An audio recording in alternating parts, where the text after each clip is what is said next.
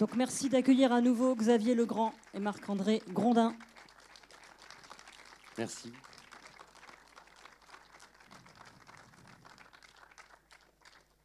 Alors, je vous rappelle hein, les règles du jeu. Vous me faites juste un petit signe de la main. Je viens vers vous. Je vous tends le micro pour qu'on s'entende bien. Et puis surtout parce que nos échanges sont enregistrés, disponibles sur le site des 400 coups dans deux à trois jours. Euh, pour celles et ceux qui ont raté leur soirée, qui ne sont pas là ce soir. Alors c'est peut-être compliqué de prendre la parole tout de suite après ce film. Je ne sais pas, est-ce que vous avez envie de démarrer? Je ne vois pas bien avec le projecteur. Est-ce qu'il y en a qui ont envie de démarrer? Ouais. Ah bah oui. Oui, c'est la question euh, rituelle avec monsieur. Je, savais que vous étiez là, j'attendais. Donc, vous arrivez à gérer l'émotion, parfait. Je ne sais pas si j'arrive à, gérer l'émotion parce que je suis à la fois euh, euh, bouleversé et impressionné. Au début, j'ai cru que j'allais partir sur le fils de Jean. Il y a des points communs, et puis après, ça évolue. Ce qui est impressionnant, c'est aussi le jeu de, de l'acteur. On est dans sa tête. C'est ça qui m'a impressionné. On a peur, on est effrayé, et quand on retrouve la vraie vie au moment de, la cérémonie, on, comprend à travers, comme dans le Fils de Jean, un ou deux regards, et là, c'est un ou deux mots et on comprend euh, l'horreur, que l'horreur, c'est pas quand on a eu peur. L'horreur, c'est ce que ça représente. Alors je pense à cette affaire en Autriche, où je ne sais pas si c'est un père ou, pareil, un, enlevant des, mineurs qui avait gardé une personne au moins pendant, je sais plus, des, des, années et des années, ce qui fait que la personne, elle a dû après à réapprendre à vivre, à, à à l'extérieur. Donc ma, question, au-delà de, l'émotion, c'est la jeunesse du film. Bon, c'est une adaptation. Qu'est-ce que vous avez, qu'est-ce qui vous avait plu dans le dans le, thème? Euh, Qu'est-ce que vous avez gardé du livre? Est-ce que vous avez extrapolé? Euh, Voilà, c'est vraiment les premières réactions, mais c'est vrai que c'est bouleversant au sens plein du terme. Je vais essayer de parce que je peux en parler pendant trois heures, donc je vais essayer d'être court et de répondre à votre question. Euh, la Genèse, euh, c'est un, effectivement, c'est une très très libre adaptation euh, d'un livre que j'ai découvert à sa sortie en 2015. Ça veut dire que c'est un livre que j'ai lu avant de tourner mon premier film, Jusqu'à la garde, parce que je l'ai tourné en 2016. Et j'ai lu ce livre où j'étais, voilà, extrêmement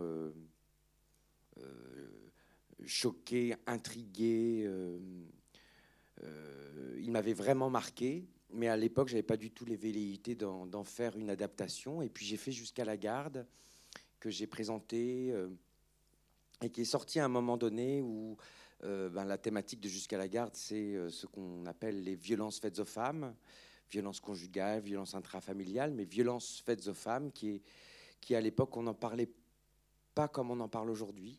C'était pas forcément euh, quelque chose qui était aussi euh, dévoilé, aussi facile d'en parler. Et c'est une expression qui s'est démocratisée et que j'ai moi-même employée énormément en promotion, en, rencontre et en débat.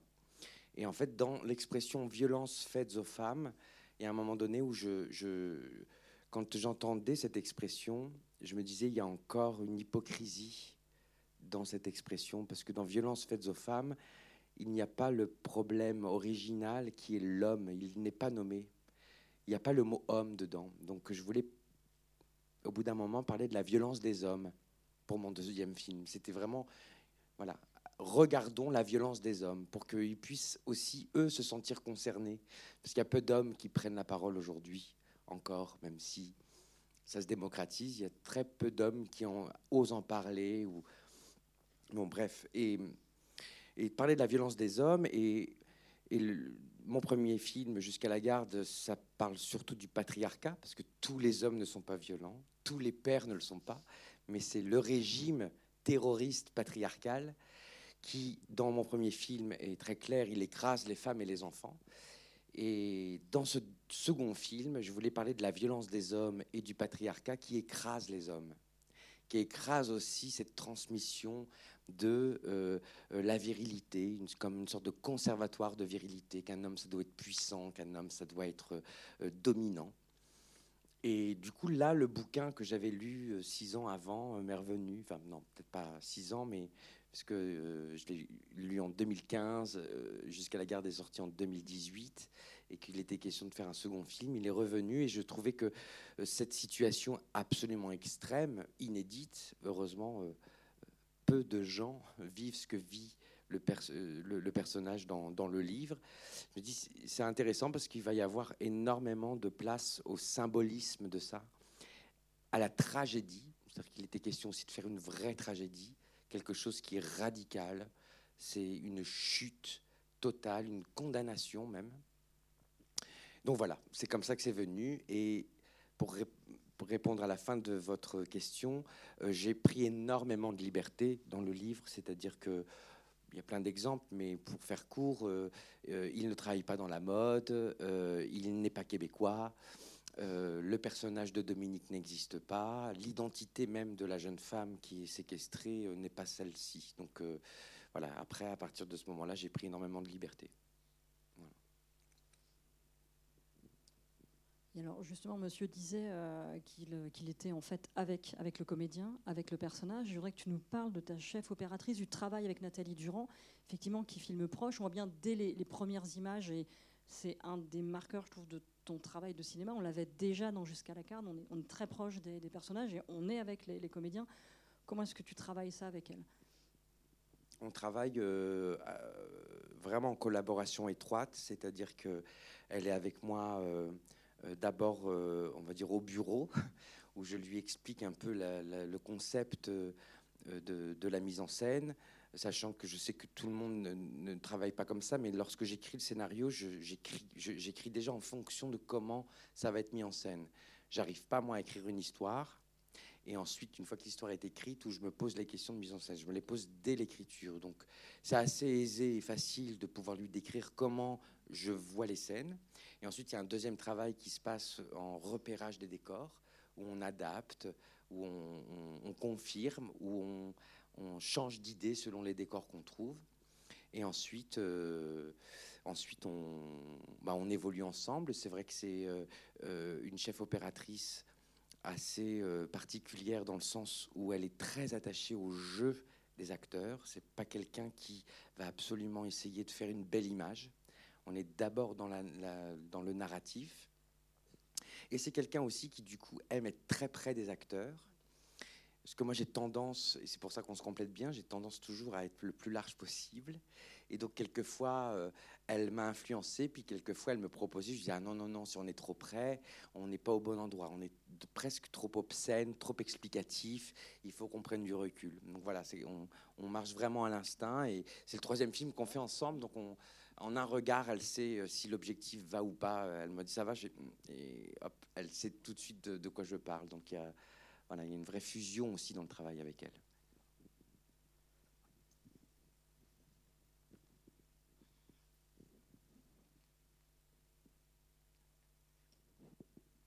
Bonsoir. Bonsoir. Ce, ce film euh, laisse euh, plein d'interrogations. Est-ce que vous avez voulu créer un lien entre la façon dont sont traités les mannequins et la façon dont ils traitent la jeune femme euh, dans cette maison. Il n'y a pas de lien parce que le traitement n'est pas du tout le même. Hein, non, non. Par contre, il y a une objectivisation. C'est-à-dire qu'effectivement, voilà, c'est quelqu'un. Si j'ai choisi le milieu de la mode, et d'ailleurs je commence tout le film avec une armée de femmes, et une armée de femmes, en fait, qui est dans un milieu qui elles sont objectivées, c'est-à-dire qu'on leur demande de ne rien exprimer, leur corps n'est utilisé que pour présenter des vêtements. Euh, mais c'est un milieu qui est comme ça. La mode s'est construite là-dessus, parce que je pense qu'un créateur, et c'est en ça aussi, il faut qu'on se réinterroge sur comment on objectivise les corps. Je pense vraiment sincèrement qu'Elias est un créateur qui aime les femmes, qui les respecte, mais qui ne peut pas s'empêcher de les objectiver parce que notre société objective les femmes. Donc il ne le fait pas dans une, tentation de, domination ou de prédateur. Il le fait parce que c'est ainsi que notre culture est construite. La façon dont il traite cette jeune femme est totalement différente. Il, lorsqu'il ouvre cette porte, euh, c'est comme une exécution. Il est euh, en état de choc total, son cerveau disjoncte, il est comme, si j'appelle ça un assassinat psychique. Il ouvre cette porte, il est condamné à la disparition. L'erreur qu'il fait, comme dans toutes les tragédies, venant du théâtre, je me suis très inspiré par la tragédie, que ce soit Édipe ou Hamlet, mais Édipe ou Hamlet, ce sont des, gens qui s'aveuglent, qui ne veulent pas voir la, vérité. Le principe de la tragédie, c'est d'assister à quelqu'un qui ouvre les yeux trop tard. C'est d'ailleurs pour ça qu'Édipe se crève les yeux à la fin. Et c'est pour ça aussi que, et c'est aussi pour ça que j'ai fait le choix dans ma mise en scène de finalement lui donner peu d'espace dans mon cadre, parce qu'elle elle, n'existe pas. Elle est juste un problème. Elle est un problème. Et c'est ça qui est terrifiant. Mais c'est pour ça qu'il c'est le déni, c'est le principe du déni. C'est je ne veux pas voir ce qu'il faut voir, je ferme la porte. Quand euh, les urgences, quand il appelle la police, quelle est votre urgence? À partir du moment où il la nomme, elle existe. Son erreur, c'est d'être dans le déni et de faire comme si ça n'existait pas. Et de vouloir effacer pour pouvoir se sauver lui. Alors c'est extrêmement dérangeant, parce qu'on a l'habitude de voir au cinéma des hommes qui sont forts, qui n'ont pas peur, qui ne se font pas pipi dessus, qui sont même des sauveurs. Mais notre humanité fait que aussi, il y a des façons où on est incapable de gérer des choses. Et lui, il essaie de gérer l'ingérable. Effectivement, on peut le condamner de ne pas appeler la police. On pourrait dire, nous, dans notre fauteuil confortable, ben non, moi j'appellerai la police. J'ai envie de défier n'importe qui, moi-même, je ne sais pas ce que je ferai. C'est tellement un tsunami, un choc, que je ne suis, je suis pas euh, certain de me dire que je ferai comme lui ou pas comme lui. C'est innommable, c'est impossible. On n'a pas de référence. Et je sais qu'il y a des gens qui condamnent euh, le personnage. moi, j'appellerai la police. Et en même temps, ces mêmes personnes qui, du coup, n'ont pas voulu voir ce qui existe dans notre humanité, sont peut-être capables de sortir de la salle de cinéma, de prendre le métro, d'assister à une agression et de ne pas intervenir. Donc, il n'y a pas de jugement. C'est juste qu'il y a la peur. La peur peut nous rendre minables et pas héroïques. Et voilà, je trouve que c'était aussi l'occasion de montrer voilà, un personnage masculin qui, qui est aux antipodes du héros et du poids que l'on met sur les hommes, d'être des héros, d'être forts. Donc voilà, c'est dérangeant de regarder ça, mais c'est intéressant aussi de, de, se poser les questions. Donc je ne pense pas, en tout cas, qu'il traite euh, cette jeune femme comme les mannequins. Mais par contre, la culture des hommes et qu'il y ait une objectivisation des femmes. Alors on est tout en haut sur la gauche. Merci beaucoup, parce qu'effectivement, je trouve que c'est un film extrêmement dérangeant, parce que à partir du moment où il ouvre cette porte et on ne sait pas ce qu'il voit, on voit bien qu'il y a une grosse terreur, et euh, quand il essaie de faire ce qui paraît euh, normal, appeler la police, appeler sa copine, euh, dire que ça va pas. Et quand elle rappelle pour lui dire mais qu'est-ce qui t'est arrivé, ta voix n'allait pas, il a comme une espèce de bouée de sauvetage hein, qu'il ne prend plus. Il est pris dans l'engrenage et ça c'est très très très bien fait. Merci beaucoup parce que c'est vrai que hum, et alors, ma, question, elle porte pas sur le personnage principal, elle porte sur l'ambiguïté du père de Gianni j'ai ressenti une ambiguïté depuis le début sur le type de relation avec euh, Jean-Jacques. Et jusqu'à la fin, je me suis posé la question, est-ce que vous l'avez construit de manière volontaire, que dans l'esprit du spectateur, la question de savoir si le père est complice, avec une toute petite interrogation à la fin, c'est le seul qui m'a soutenu quand on a considéré que j'étais euh, l'agresseur, ou etc a induit chez moi le complément de, cette ambiguïté. Et jusqu'à la fin, le film ne le dit pas d'ailleurs, hein, quand il rentre dans ce, dans ce couloir, qu'il voit les affaires de sa fille, parce que évidemment il ne peut pas ne pas les voir, euh, la question demeure et votre film s'arrête hein, et on ne sait pas. Et qu'est-ce que vous voulez que je vous dise? Ma question, c'est est-ce que vous avez sciemment construit l'ambiguïté Ou est-ce que c'est moi qui ai vu une ambiguïté? Non, non, elle, est construite. Elle n'est pas aussi poussée. Je suis assez étonné. euh, D'ailleurs, que beaucoup de gens euh, la poussent loin dans le film.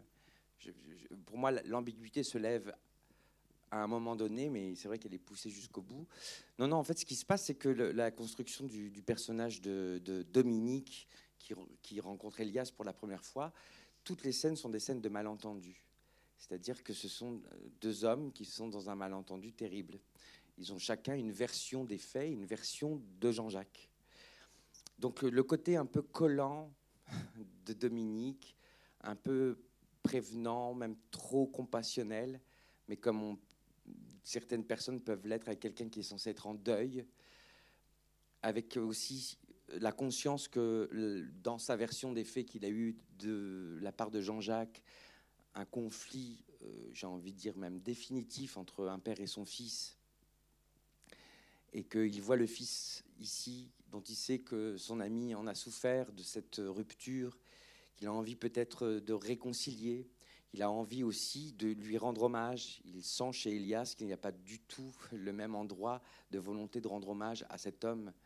il aurait envie de bâcler la cérémonie alors que lui, il tient vraiment à lui rendre hommage. Donc tout ça, tout est à malentendu jusqu'à la fin. À la fin, une des dernières scènes où, Elias pleure, mais dans le côté je pleure pendant huit minutes, je suis inconsolable, je morve, je ne peux plus reculer. Et lui l'interprète comme ça y est, il fait enfin son deuil, enfin il est triste, c'est terrible.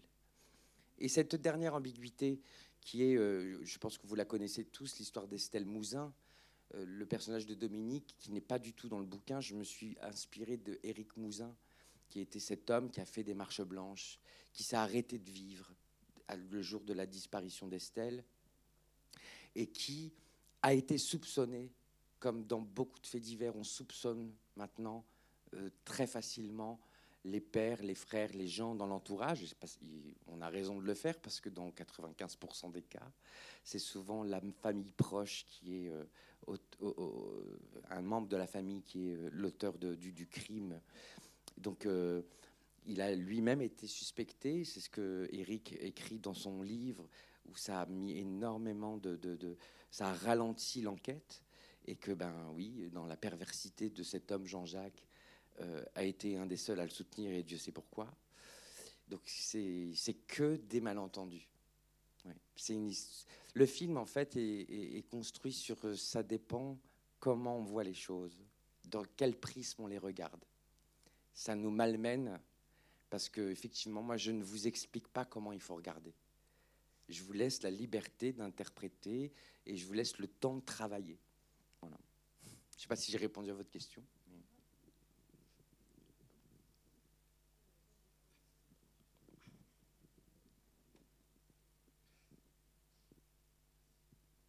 Bonsoir. Euh, Bonsoir. Alors déjà, moi j'ai découvert euh, jusqu'à la garde juste avant de venir, donc euh, je voulais vous remercier de m'avoir fait passer une horrible soirée dans le bon sens du terme. C'était difficile. Euh, moi j'avais une question pour Marc-André. Vous parliez là juste à l'instant de la scène des obsèques où c'est éclatant sanglots et tout. Moi je voulais savoir comment on se prépare à un rôle aussi intense? Merci. Euh, Non, non, non, non. euh, je suis encore en stress post-traumatique. Euh, ben, je sais pas comment on se prépare. Euh, j'ai- lu le scénario, j'ai discuté avec Xavier. euh, je me suis fait une tête sur ce qui pourrait se passer, puis jusqu'où je devrais aller. et je suis assez instinctif, donc je, tant aussi longtemps que je suis pas dans le décor avec tout le reste, avec la caméra, tout ça, je ne sais pas à 100% ce que je vais faire. Euh, mais j'avais quand même imaginé, je savais dans quoi je m'embarquais. Ceci étant dit, j'ai vraiment sous-estimé la noirceur du film. Quand, quand, quand je croyais qu'il fallait descendre euh, en enfer, qui était deux mètres sous moi, ben, finalement, Xavier faisait non, l'enfer est 50 mètres en dessous. Puis quand il était marqué il pleure, je me suis dit, OK, je vais devoir pleurer cette journée-là, mais il faut que je morve Il y a comme Xavier m'a toujours emmené plus loin que ce que j'imaginais. Euh, donc, c'était très déstabilisant d'une certaine façon. Après, euh, moi aussi, j'avais vu jusqu'à la garde. Je savais le, le talent qu'il a. euh, et, euh, et on s'entend bien. Il y a une douceur aussi dans son approche de réalisation, de direction d'acteur. Euh, puis rapidement s'est installé un- une confiance puis un abandon. Puis on a eu la chance de tourner le film en ordre chronologique aussi, ce qui a beaucoup aidé. Donc la première journée de tournage, la première scène, c'était le défilé. La dernière journée de tournage à Paris, euh, c'était à Charles de Gaulle. Après ça, on a tourné tout, toute la maison, toute l'arrivée, toutes les nuits à la maison, puis on a terminé avec euh, le salon funéraire. Et... Donc ça aide beaucoup parce que euh, si on avait tourné la scène du salon funéraire à, je sais pas moi, à mi-chemin dans le tournage, elle, elle aurait été complètement différente. Mais là, j'avais tout le bagage de ce que j'avais tourné. Je savais, j'avais tout vécu ce que le personnage devait vivre, puis j'avais aussi toute la fatigue du tournage. Puis il faut pas sous-estimer la fatigue parce que parce que ça nous fragilise beaucoup. Euh, ça enlève beaucoup de couches de protection. Ben, ça dépend, j'imagine, pour chaque personne, mais euh, moi, ça, ça, ça fait en sorte que, c'est ça, Xavier pouvait me demander de morver, puis je, je morvais sans, sans, sans avoir la protection d'être conscient que j'étais devant des gens aussi. Euh, mais tu sais, avant de faire la scène, je ne savais pas trop exactement jusqu'où euh, j'allais aller. Puis j'ai demandé à Xavier, bon, c'est écrit que je pleure, puis que je sanglote, puis que je sanglote encore plus, mais qu'est-ce que tu veux exactement? Puis il dit, je veux que tu mords. Je veux que, il dit, je veux pas que tu essuies tes larmes, je veux pas que tu sois conscient que tu sois devant des gens. En fait, c'est un personnage qui, qui tourne beaucoup autour de l'image, l'image qui s'est créée en changeant son accent, en changeant son prénom, en, travaillant dans la mode. Euh, il, essaye de conserver ce, personnage qui s'est créé, qui le définit maintenant. À un moment, ça s'effrite, il reprend son accent, il redevient Sébastien. Mais il est plus conscient de son image rendue au salon funéraire. Il y a, comme un abandon. Parce que moi, ça m'énerve souvent euh, au cinéma quand les gens n'essuient pas leurs larmes, parce que dans la vie, on essuie nos larmes. Mais c'est comme si l'acteur ou l'actrice veut toujours qu'on voit la larme qui, coule, donc on la laisse couler longtemps. Puis, Xavier était comme non, tu suis rien, tu morves. Ça soit. En fait, c'est ça, c'est, pas des pleurs pour faire pleurer, c'est des pleurs de sale qui viennent du fond. Donc j'ai répondu en répondant absolument rien à ta question parce que je sais pas, je sais pas comment on se prépare. Attendez, madame, s'il vous plaît. Pardon, j'ai pas compris. La carrière d'acteur se définit comment Car euh, madame ne te connaît pas. Attendez, alors, juste le micro. Voilà. Bah oui, c'est mieux. vous. Oui, bonsoir. C'était un film extraordinaire, bien sûr. On l'a dit, on va le répéter. Mais vous avez parlé donc de votre rôle dans ce film, vous, le comédien. Mais j'avoue que je vous connais pas. Alors, euh, je voulais savoir euh, ce que vous aviez fait. Bah, écoutez, je suis vraiment pas bon pour me vendre. euh, vous essayez je vais appeler mon agent. Il va vous raconter. euh, non. Il y a quand Euh, même le film Crazy qui est passé ici. Oui, ben en fait, moi, ça fait. même. euh, 2005, hein, c'est ça? fait 37 ans que je tourne. J'ai commencé à 3 ans. Je sais pas, euh, c'est ça. Euh, puis j'ai fait, euh, c'est ça, j'ai toujours euh, tourné beaucoup. J'ai fait plein de trucs, beaucoup de télé, beaucoup de cinéma, tout ça. Euh, et euh, dans ma jeune euh, vingtaine, au début de ma vingtaine, j'ai commencé à travailler en France. J'ai fait plusieurs films ici.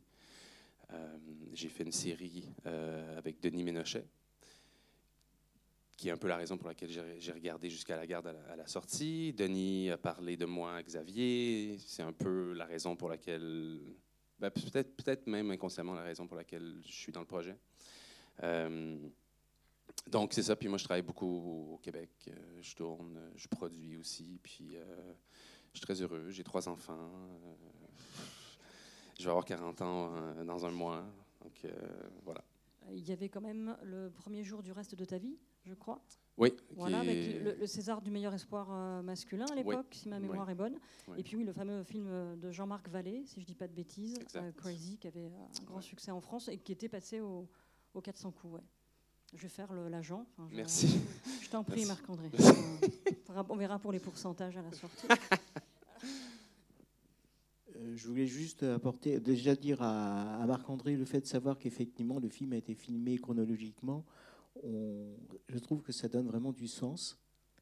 Et à Xavier, je voudrais revenir sur deux termes que vous avez utilisés, le terme hypocrisie et le, et le terme minable. Alors je reviens sur minable. C'est pas un terme que j'avais envisagé et je pense en particulier, il se trouve qu'il était là à Angers la semaine dernière, Sœur Chalandon qui a écrit un livre sur euh, Enfant de salaud.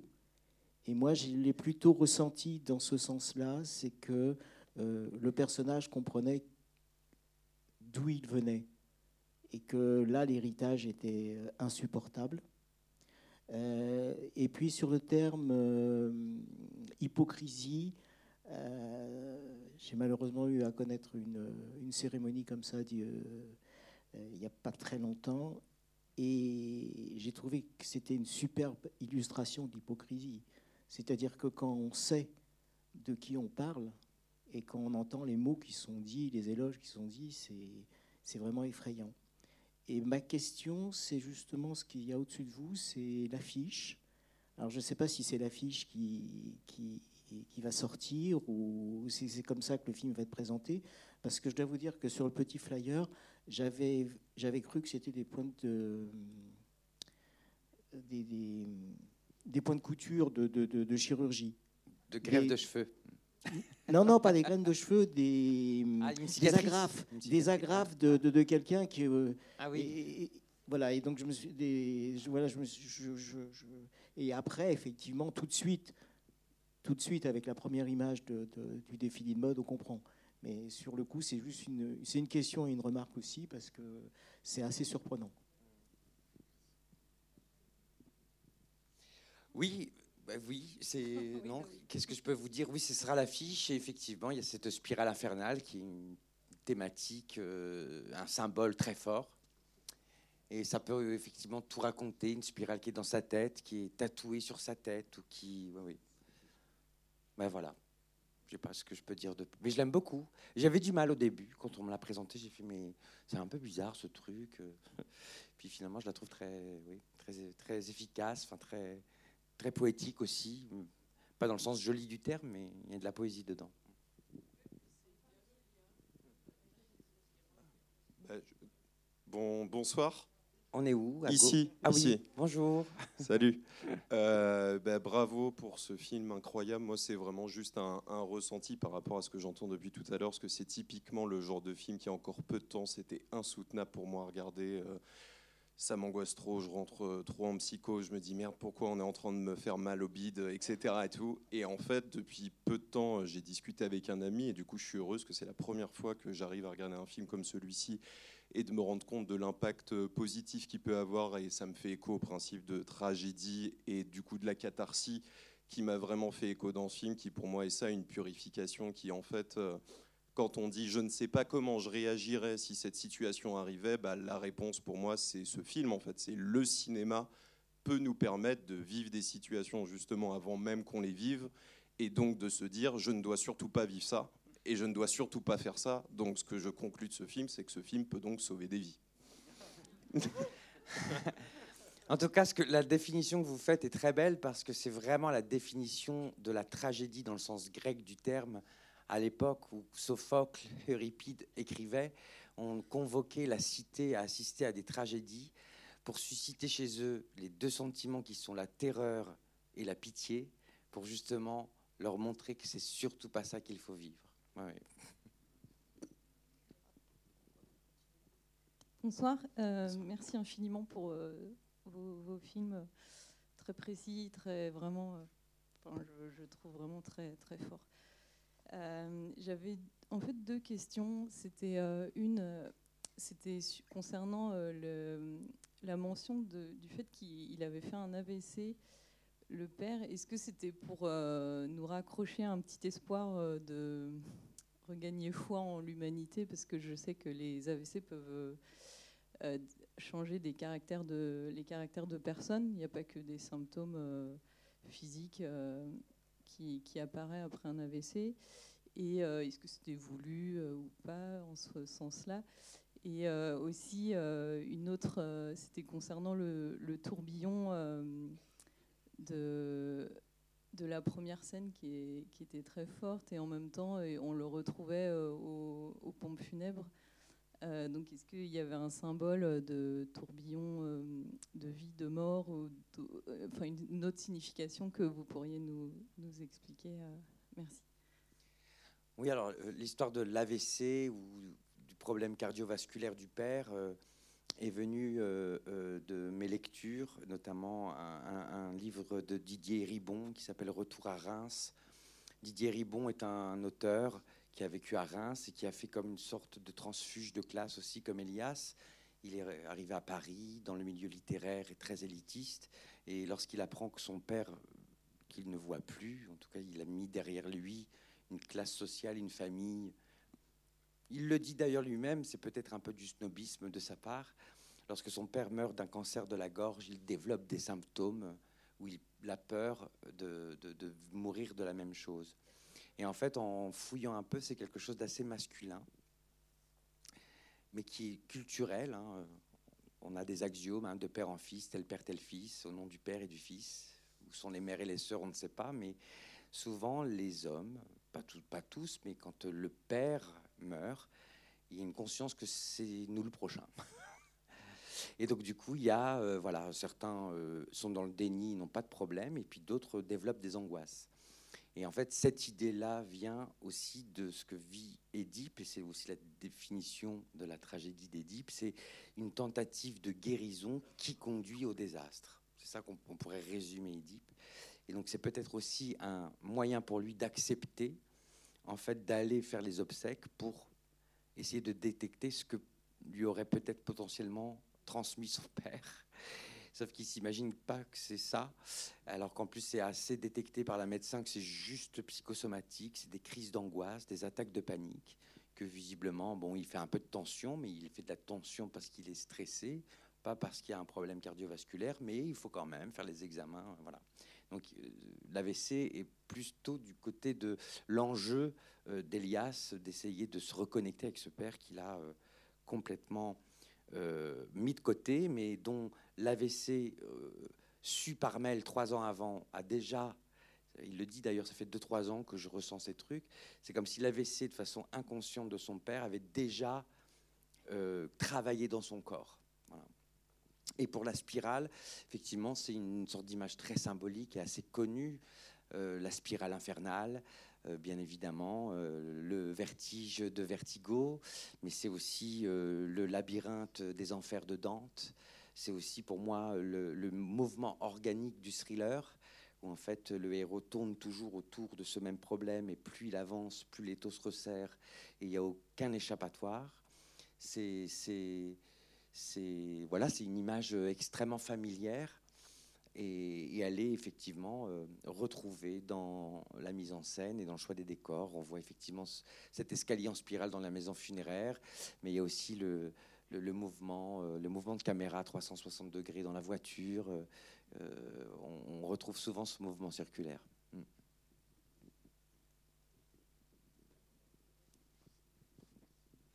Est-ce que la fin que je trouve un peu suicidaire euh, d'Elias, alors qu'il aurait pu s'en tirer s'il avait nettoyé les choses euh, Est-ce que c'est une idée de vous, en tout cas vous le suggérez, ou est-ce qu'elle était dans le livre initial que vous aviez lu? Non, elle n'était pas dans le livre. D'ailleurs, dans le livre, on est dans un autre timing. Tout s'est passé dans le passé et lui euh, raconte euh, devant la psychologue en prison. Moi, comme je voulais vraiment tirer le curseur de la tragédie, on sait tous que dans la tragédie, il n'y a aucune surprise de ce côté-là, c'est que le héros meurt à la fin. Donc bien évidemment que je le conduis, je le conduis à cette libération, j'ai envie de dire, pas choisie, euh, mais parce que dès qu'il ouvre cette porte, il est condamné à la disparition, de toute façon, même si c'est pas euh, physique, c'est médiatique. Son nom n'est plus portable. Euh, il ne pourra plus travailler dans une maison de couture. Personne ne portera du barnès. C'est pas pour faire une blague, mais c'est juste pour que ce soit concret dans la tête de tout le monde. On dira qu'est-ce que tu portes? C'est du fournirait. C'est impossible à entendre. C'est impossible. Et lui n'a rien choisi. Il a juste voulu euh, partir de cette toxique famille pour, euh, pour euh, vivre sa vie. Et puis, en fait, le lien de sang qui est sacré, qui a une sorte de sacre qu'il y a autour de ce lien qui le condamne de toute façon. Donc, le dernier plan de, ce, de cette photo de magazine, dont le titre a été enfin trouvé, qui va s'éteindre, et on entend qu'il va sur le balcon, et un symbolisme de la disparition. Et d'ailleurs, il est symbolisé parce qu'on cherche le titre pendant le film, et que finalement, ils en choisissent un autre, et c'est le patronyme. C'est juste Barnès. C'est même pas Elias Barnès, c'est juste le nom de son père. voilà. Si je peux ajouter, euh, ayant tourné avec Denis Ménochet pendant six mois sur une série de nettoyeurs de scènes de crime, au cas où vous ayez des aspirations morbides, même si on nettoie, on s'en sort jamais. Il y a toujours quelque chose qui reste. Il reste toujours des, traces. Et justement, euh, Marc-André, toi, tu, as joué souvent seul? Enfin, dans, la maison, tu étais souvent euh, tout seul, pas forcément avec des personnages ou qui, te répondaient. Comment est-ce que tu as travaillé? Comment tu, cette altérité qu'on a souvent quand on est comédien, là, que tu n'avais plus? Comment tu as travaillé ça pour euh, J'étais très seul. Tu veux qu'on en parle? Mais oui. Euh, mais oui, ça, c'est très déstabilisant euh, pour un acteur d'être, euh, d'avoir autant de choses à jouer seul, parce que généralement, on, ben, on s'appuie beaucoup, puis on s'inspire beaucoup de la personne avec qui on travaille. on le regarde jouer aussi. ça nous donne des idées. On bouge dans l'espace avec quelqu'un. mais là, tu es, es, seul. Tu es seul avec la caméra. donc ça, c'était assez déstabilisant euh, au début surtout. Puis en fait, c'est que ça vient brouiller, euh, ça vient de mettre Pour moi, c'était très difficile de savoir si ce que je faisais était bien ou pas. Je ne savais pas si c'était la bonne chose, si je faisais toujours la même chose. Je ne voyais plus les nuances dans ce que je faisais. Donc, je m'en remettais beaucoup à Xavier. Il me disait, euh, sur certaines scènes, on faisait plein de prises, sur d'autres, très, très peu. Puis c'est lui qui me disait, en fait, un petit peu plus à gauche, un petit peu plus à droite, un peu, moins. Puis euh, je lui faisais confiance parce que Xavier est très, très, très précis dans ce qu'il veut. S'il faut qu'il fasse 18 prises avant d'avoir exactement ce qu'il veut, mais il va les faire. Ça n'arrive pas toujours, mais euh, ce qui peut être déstabilisant parce qu'après 18 prises, tu ne sais plus ce qui est bon ou pas bon. Mais en même temps, quand tu pars à la fin de la journée, tu le sais qu'il a tout ce qu'il veut. Puis ça fait des années qu'il pense à ça. Il a son film dans sa tête. Puis tu as fait la bonne prise. Tu lui as donné ce, qu'il avait imaginé. Donc, ça, c'est sécurisant de ce côté-là. Euh, parce que sinon, tu seras encore sur le plateau. puis on a fini à l'heure à tous les jours. Donc, euh, ça, ça se passait bien. Justement, quand tu as vu le résultat par rapport au travail qui t'était demandé, tu as été impressionné euh, Comment tu as perçu. Ben, c'est sûr que j'embarque pas autant dans l'histoire ou dans l'émotion quand je me regarde, heureusement. Mais, euh, mais j'ai été surpris, en fait, de à quel point, malgré tout, c'était vraiment une expérience anxiogène pour moi aussi. Puis je me souviens, j'ai vu le film avant de faire euh, la post-synchro dessus, puis j'étais avec Yves Jacques. On était tout seul dans une toute petite salle. Puis le film s'est terminé. Puis j'ai juste fait. C'est comme j'avais pas respiré pendant. Euh, je, savais ce qui arrivait. Moi, le film commence, je sais très bien où, ça s'en va. Euh, je me suis pas posé de questions pendant le film. Euh, mais, mais, malgré tout, c'est essoufflant. Il y a une pression, puis l'absence de musique aussi nous force à, réfléchir, à combler, à, écouter son propre cœur qui bat, sa propre respiration. On est conscient de, de toutes les réactions des autres. Ce qui n'arrive pas toujours parce que généralement, quand tu vas au cinéma, euh, la musique te dit euh, il y a un danger, c'est triste. Puis là, ben, tu n'es pas supposé de trouver ça triste ou de, voir un danger. C'est à, toi de décider. Puis, euh, puis moi, j'ai été malmené. J'étais très déstabilisé malgré tout, même si je connaissais le, scénario et tout. J'étais quand même déstabilisé par les ruptures de ton, quand on pense qu'on s'en va à gauche, paf, on s'en va à droite, puis il y a comme quelque chose de très déstabilisant, puis ultimement, c'est ce qu'on a envie de vivre au cinéma, on a envie de vivre quelque chose. Euh, agréable ou pas, difficile ou pas, mais tu vis quelque chose. Puis même, j'ai croisé des gens qui n'ont pas aimé le film, puis ils m'en parlent avec tellement de passion que je me dis, mais c'est ça, tu as vécu quelque chose. C'est bien de. c'est cool de, vouloir parler d'un film après l'avoir vu. Puis tout le monde qui voit le film a envie de m'en parler. Donc, c'est bon signe. Justement, parlant du son, euh, Xavier, euh, il y a effectivement, comme tu disais, euh, Marc-André, il n'y a, a, pas cette, ce, ce, son. Des fois, on a des films, on se dit, c'est bon, il y avait trop de musique en fait. Et là, tu voulais vraiment entendre les, les, les sons de la maison, les silences aussi. Comment est-ce que tu as travaillé ça particulièrement? Oui, bah, c'est, ça fait partie de du cinéma que je propose. C'était déjà dans Jusqu'à la garde, c'était déjà dans mon court métrage. C'est-à-dire que c'est déjà, j'ai envie de dire, dès le scénario. Je sais déjà que le son euh, va avoir une, est un acteur. Le silence total n'existe pas. Il y a toujours, même dans le silence, un bruit qui provient de loin, qui nous indique où on est. Et je trouve aussi que le bruitage, le son, euh, est un peu une, un, on pourrait associer, enfin, c'est un équivalent à la littérature où quand on lit en tant que lecteur, on, s'imagine les choses et le fait d'entendre les choses qu'on ne voit pas nous permet euh, d'ouvrir l'imaginaire. C'est souvent encore plus terrifiant de ne pas voir. Et, et voilà, et c'est vrai que oui, l'usage de la musique, euh, elle est très forte et très puissante dès le début et elle s'éteint au fur et à mesure. Dans mon précédent film, il n'y en avait pas, mis à part qu'on appelle la musique intradigétique, c'est-à-dire c'est de la musique qui est entendue par les personnages. Dans Jusqu'à la garde, c'est une fête d'anniversaire et il y a de la musique. Donc euh, il y a de la musique dans le film et c'est parce que la scène est musicale, les, les personnages dansent, mais il n'y a pas de musique qui vient illustrer. Et là, il était question effectivement de, ben, d'avoir une grande séquence de je ne sais plus combien de temps dure le défilé, mais de musique électronique, et de, et de, de rendre en fait cette musique actrice et pas seulement illustrative ou pour indiquer euh, que c'est une scène triste, une scène tendue, ou voilà, exactement ce que disait euh, Marc-André à l'instant.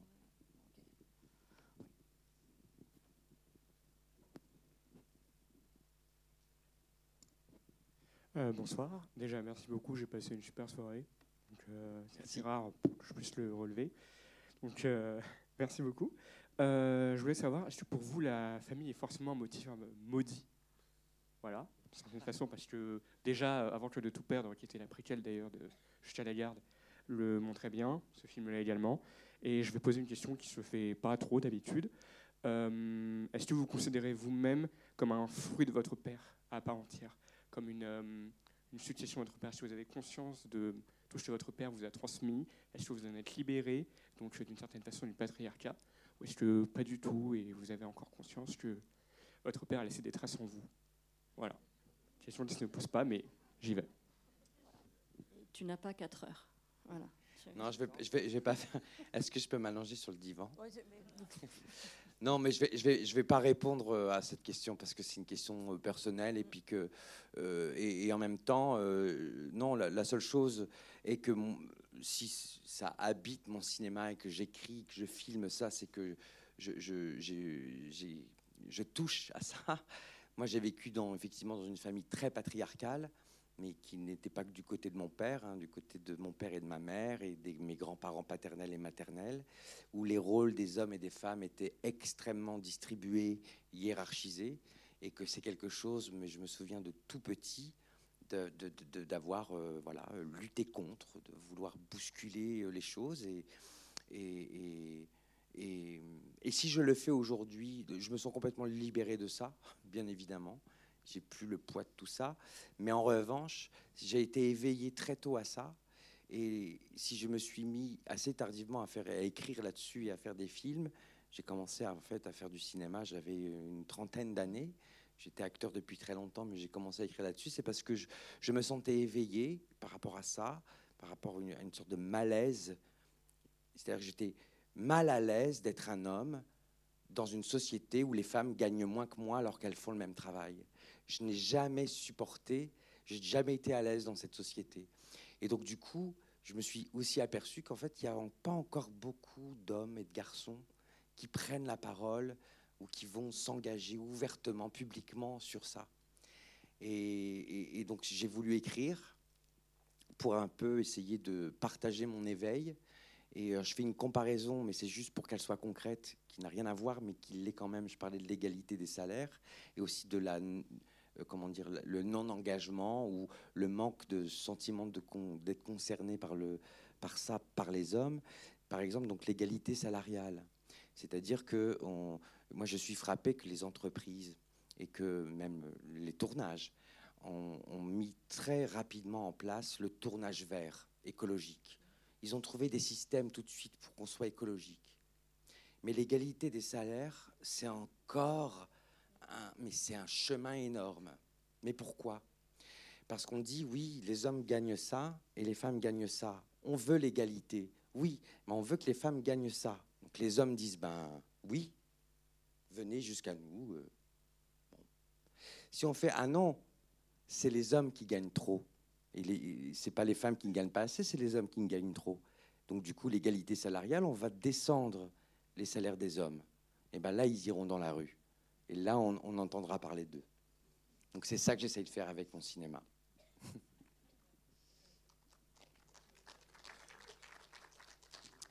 On va aller sur les dernières questions. bonsoir. Tout d'abord, merci, parce que c'était un super film. Je m'attendais un peu à rien, parce que je n'avais pas du tout vu la bande-annonce. C'est mieux. Juste l'affiche, mais euh, qui en dit pas trop non plus. Donc, euh, donc c'était une très belle surprise. Euh, tout à l'heure, on parlait de la musique. Donc au début, cette musique très forte avec le défilé. Ensuite, un long silence qui rappelle un peu même le, cinéma de genre, les films d'horreur, avec des longs silences, la nuit, le flash qu'on utilise pour essayer de se repérer. Et là, la musique revient avec Michel Fugain, comme un oiseau lors d'une scène aussi très forte, euh, avec un dialogue euh, entre le personnage principal, donc d'Elias, et le, souvenir de son père à travers les photos. Et là, il comprend d'un coup ce qui s'est passé.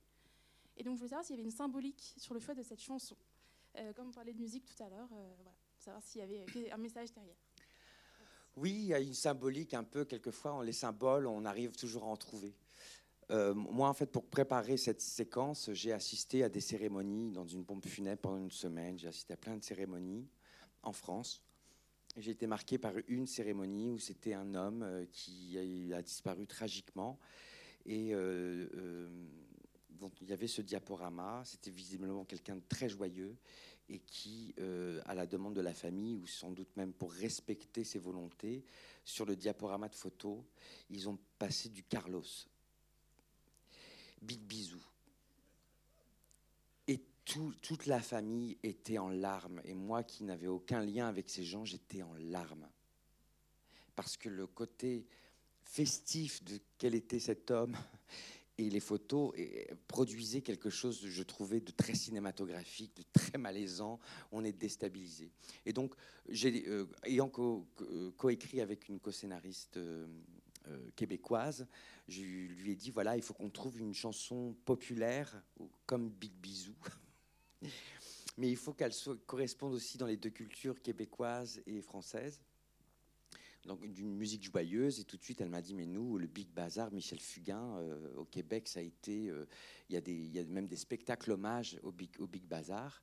Et donc comme l'oiseau forcément est venu elle est très populaire comme l'oiseau, on le fait tous hein, au jour de l'an, un bourré à 2 heures du matin, on l'a tous fait. Et en même temps, comme l'oiseau, effectivement, il y a toute la thématique de l'oiseau. Hein, il y a les robes jaunes canaries. Euh, il y a euh, l'œuvre de Matisse inspirée pour la couverture, qui est en fait la chute d'Icare. Icare, on connaît euh, ce mythe qui se brûle les ailes parce qu'il vole trop près du soleil.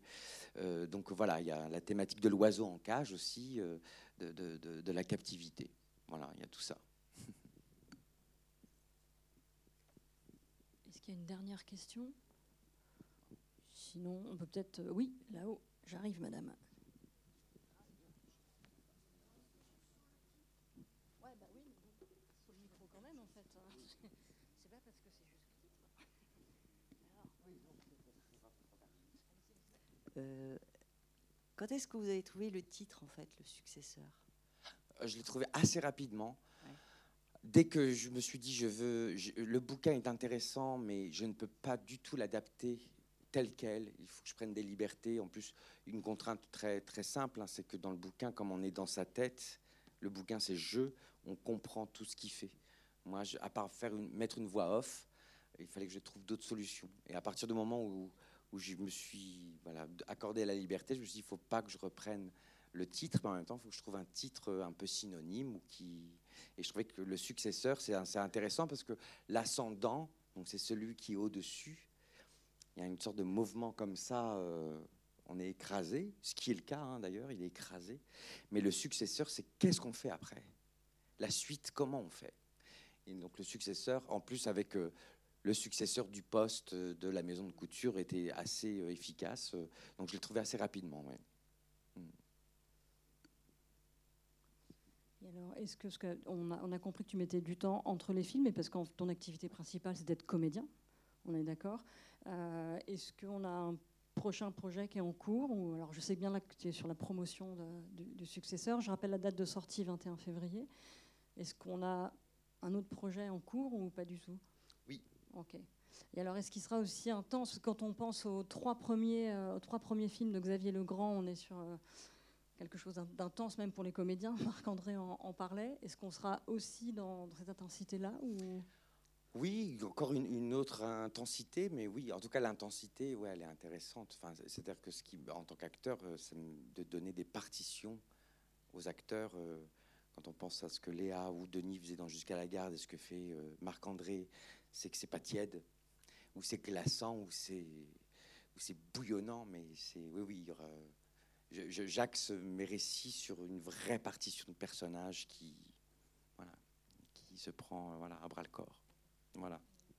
Merci beaucoup, Xavier et Marc-André. juste, ouais, si tu veux juste avant de finir, euh, ce que vous ayez aimé ou pas, euh, parlez-en, mais ne dites rien. C'est-à-dire, c'est comme un anniversaire surprise. Ne divulguez pas la surprise parce que la personne qui est invitée, qui, dont c'est l'anniversaire, est un peu déçue.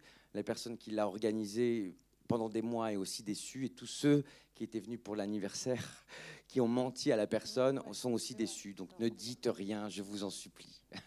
Merci. Merci.